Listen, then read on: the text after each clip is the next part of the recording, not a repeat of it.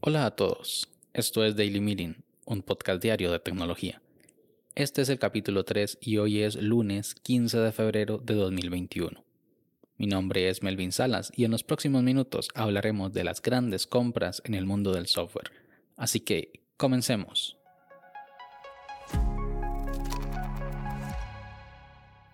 Cuando inicié mi carrera como programador, siempre pensé en trabajar creando geniales productos para alguna empresa tecnológica que los brindara como servicio a sus clientes. Algún software de gestión de empleados, quizá, o un software de facturación. Lo que me importaba era crear algo y sentirme orgulloso de ello. Luego de pasar por varias empresas, puedo decir que mi percepción es que la industria del software está algo rota ya que en muchas ocasiones importa más el valor que genera el producto tras su venta o alquiler que el valor que se le entrega al usuario.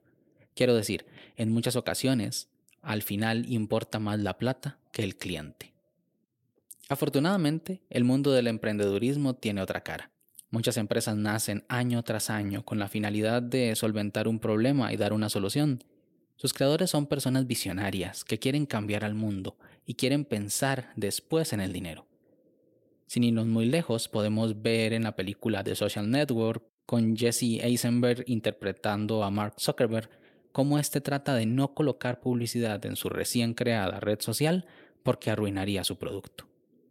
Mis conocidos, que estaban un poco más enterados de mi carrera profesional, siempre me aconsejaron de la misma manera. Debes crear un software y esperar a que una gran compañía lo compre y te pague mucho dinero. Primero, es muy difícil crear un software exitoso. Y segundo, ¿por qué querría vender mi producto, mi creación? Bueno, al parecer es algo muy común en esta industria, por lo que les quiero contar lo que a mi parecer son las compras más importantes y caras en el mundo del software. El primero que recuerdo es la compra de Sun Microsystem, que aunque es un nombre desconocido, yo lo recuerdo con mucho cariño porque las computadoras de la biblioteca de la universidad a la que asistí eran de esa marca. Además de ser la creadora del lenguaje de programación Java y de Star Office, una suite de ofimática. Fue comprado por el gigante Oracle, sí, el de las bases de datos, por más de 7 mil millones de dólares en 2009, ya hace bastante tiempo. Otra compra que me marcó como programador fue la de GitHub, GitHub es un repositorio de código fuente que permite a los desarrolladores compartir el código de sus programas. Ahí se encuentra gran cantidad de código en software libre y es muy utilizado por muchos desarrolladores alrededor del mundo. Y bueno, lo compró Microsoft. Muchos de nosotros estábamos sospechosos sobre las intenciones de esta compra, pero al final resultó ser muy beneficiosa. Microsoft pagó más de 7 mil millones de dólares por GitHub en 2019.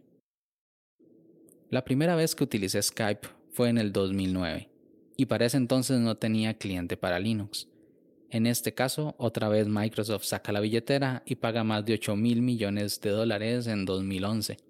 Por suerte, la primera versión de Skype para Linux salió en 2016. ¿Quién lo diría?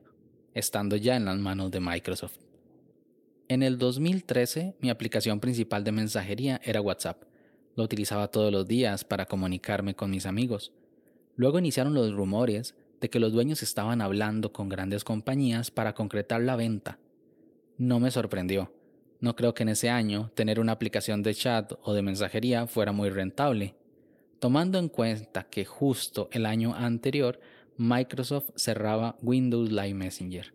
Se rumoreaba que Google quería comprar la compañía para integrarla con Google Talk, pero al final fue Facebook el que compró la compañía por mucho dinero, concretamente 22 mil millones de dólares, esto en 2014.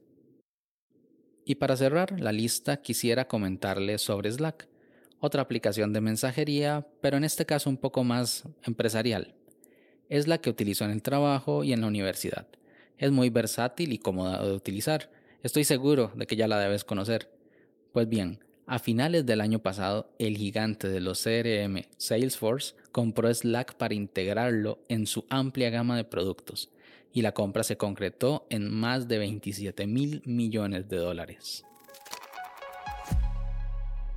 Al final, parece ser un gran consejo, crear una compañía para que sea absorbida por un gran gigante tecnológico, o por otro lado, volverse un gran gigante tecnológico. Pero creo que es un poco más complicada la segunda opción. Estas no son más que historias con final feliz, y quisiera contarles las tristes historias de empresas grandes que se niegan a ser compradas y terminan mal, pero ese es tema para otro capítulo. ¿Qué opinas tú?